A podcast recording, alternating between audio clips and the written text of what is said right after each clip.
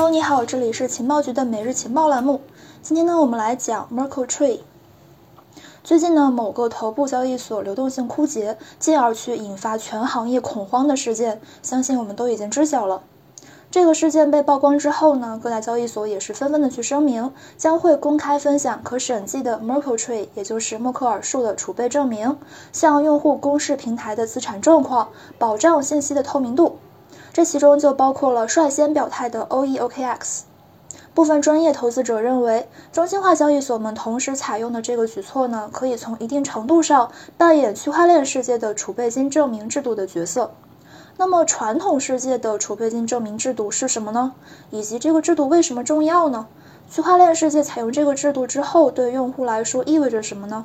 这个呢，我们之前在一篇文章里面介绍过，然后我把这个文章链接放在我们的这个文稿里面了，你可以去看一下这篇文章，名字叫做《准备金证明成行业标配，OEOKX 推动变革》。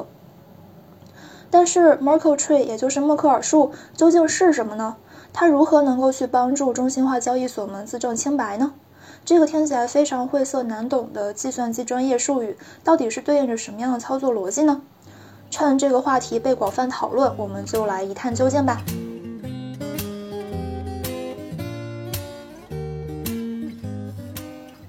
首先，我们来先画一个重点，那就是用户存在交易所的本金呢，其实是交易所的负债。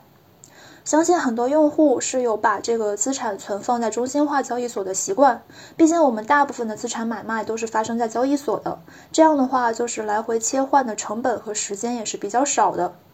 但是很多用户可能忽略了一点，那就是我们存放在交易所的资产呢，也就是用来做投资的本金，其实是交易所的负债。当我们急需提现的时候，交易所呢是必须全额兑付的，而且是越快越好。这也是评判交易所运营状况和可信程度最为直观的一个指标。所以说，早前很多交易所出现暴雷事件的根本原因呢，就是在于他们无法去兑付用户的本金。说白了，就是自己的钱不够了，陷入了一个资不抵债的困境。但是用户呢，往往是对此不知情的，因为他们无法去获知 Sax 自己还剩多少钱，以及用户总共在平台存了多少钱。如果说总储备金大于总负债的话，就证明平台是安全的；反之呢，则是风险重重。这个时候呢，就需要中心化交易所们主动的公示上述两项金额。按照默克尔树的资产验证逻辑，交易所需要先去公示自己的总储备金，而且必须是存放在链上的资产总额。这是因为上链的特殊属性，能够去保证交易所无法造假，总储备金额度完全真实。但是总负债额度如何去证明，却成了一个难题。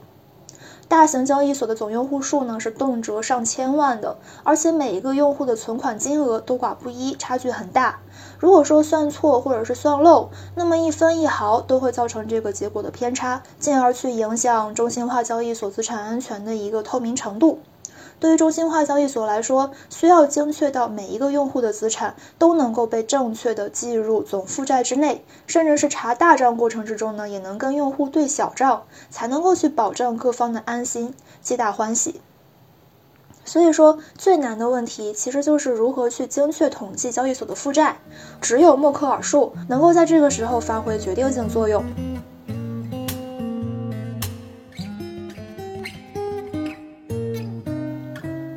首先来解释一下什么是默克尔树，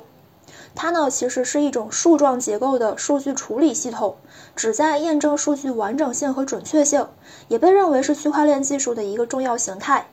这个名称的由来呢，就是它的发明者是一个名字叫做默克尔的科学家，同时它的形态又像是一棵树。我们都知道，区块链呢是一个所有节点都可以去参与数据处理的网络系统。它呢和传统互联网的本质区别就是，后者传统互联网的数据计算、传输还有存储都是由中心化的节点大包大揽，这也决定了互联网的效率其实是远远高于区块链的。所以说，区块链技术目前的应用呢，主要是记录交易信息，比如说最初代的比特币系统，其实就是主要处理点对点的电子转账问题。区块链呢，也由此被称之为分布式记账。而这个账本的特殊性呢，在于任何一个细微数据发生了异动，都会给系统造成恶劣影响。因为这是所有节点集体维护的，牵一发动全身。于是呢，为了保证不出错，就需要一个非常严谨、非常精确的数据处理系统。就比如说默克尔数，默克尔树的处理思路呢，就是要把所有的数据处理流程层级化，也就是所有的节点划分层级，而且一层一层的向上传输结果的过程之中呢，需要前后节点验证。如果说验证失败了，就无法继续下一步，也就说明这个数据造假了。我们看到这个默克尔树之所以是一个倒过来的树状，就是因为它其实是一个自上而下去递交数据的验证过程。如果说数据爆炸性增长，也就对应着大树开枝散叶，而根部只有一个，而且越长越粗。形象来理解，根部数据所涵盖的信息量会随着系统数据的累加而去丰富。那么，随着节点的层级越复杂，系统越庞大，数据会不会被漏掉？精确性会不会折扣呢？针对这个问题，默克尔树采用了哈希算法。简单科普一下，哈希算法呢，就是将所有的数据文件编码成为独一无二的字符的过程。这个字符呢，就是哈希值，由数字还有这个字母来去混合组成。而数据文件，也就是我们常说的区块。每一个区块的数据内容有变，哈希值也会产生对应的变化。可以说，哈希值就是区块的身份证明。在区块链系统中呢，哈希算法将所有区块链前后连接，形成了一个链式网络。一前一后的两个大区块相连，首先就需要去验证哈希值。哈希值如果是错了或者是缺了，计算就会陷入停顿，网络无法更新。在默克尔树系统之中，任何一个环节的哈希值如果出现了异常，就相当于是某一个枝干错位，很快就会被检测出来。需要注意的是，每一个节点的哈希值都会被公开，用以去反向检索对应流程所涉及的数据，也就类似于账单。在这样一个非常缜密而且环环相扣的数据结构之中呢，每一位用户或者说节点的数据都会直接去影响整体的数据，也就是根数据的变化。但是如果说这个计算过程启动了，就不会再出现任何的错误或者是误差了。介绍完背景和术语之后，相信你已经很容易去理解采用默克尔树的这个中心化交易所为什么能够去证明总负债的数据真实可靠了。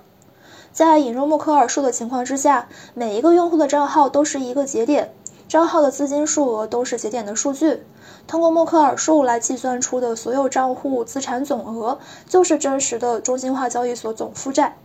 另外，中心化交易所还可以向用户提供统计时用户账户的资产额度，以及默克尔树到根节点上的所有节点哈希值。这样的话，用户可以去确认自己的资产也被包含在这一次统计之中，不存在漏算问题。只是呢，对于我们来说，可能这个流程会比较复杂。解决了总负债真实性问题之后呢，我们只需要将这个结果和平台链上的资金总额做一个比对，就可以去核验平台运行情况。二者数额如果是一比一，或者是总储备大于总负债，就会证明平台安全可靠。如果说这个总储备小于总负债，则就需要引起警惕了。总结来看，采用默克尔树校验总负债的真实性呢，就是一种确保信息透明的方式。它的推出呢，就是让我们来确信中心化交易所没有挪用用户资产，或者是说平台的经营成本，甚至是创始人的额外花销，都是跟客户的本金完全隔离的。当然了，这种方法呢，也不是尽善尽美的，因为这可能会在一定程度上去泄露中心化交易所的官方数据，还有就是用户的部分隐私，可能会把这些相关的一些信息呢，暴露给处心积虑盗取资产的黑客。但是从目前的这个中心化交易所的行业现状来看，共享可审计的默克尔树总储备金成为了一个标准规范，已经是改善用户信任问题的不二之选了。至于如何去做好防黑客攻击，我们相信大平台呢自然是会有方法去应对的。对于像欧 e 这样子的。也就是说，对于我们 OE 这样子的一种抗风险能力非常强，而且企业价值观正向的平台来说，这个制度呢会进一步的去增强用户对其信任，形成良性循环。毕竟，在一个公开透明的网络之中，大家会更认可主动接受监督、自证清白真实的平台。好的，感谢你的收听，下一期再见，拜拜。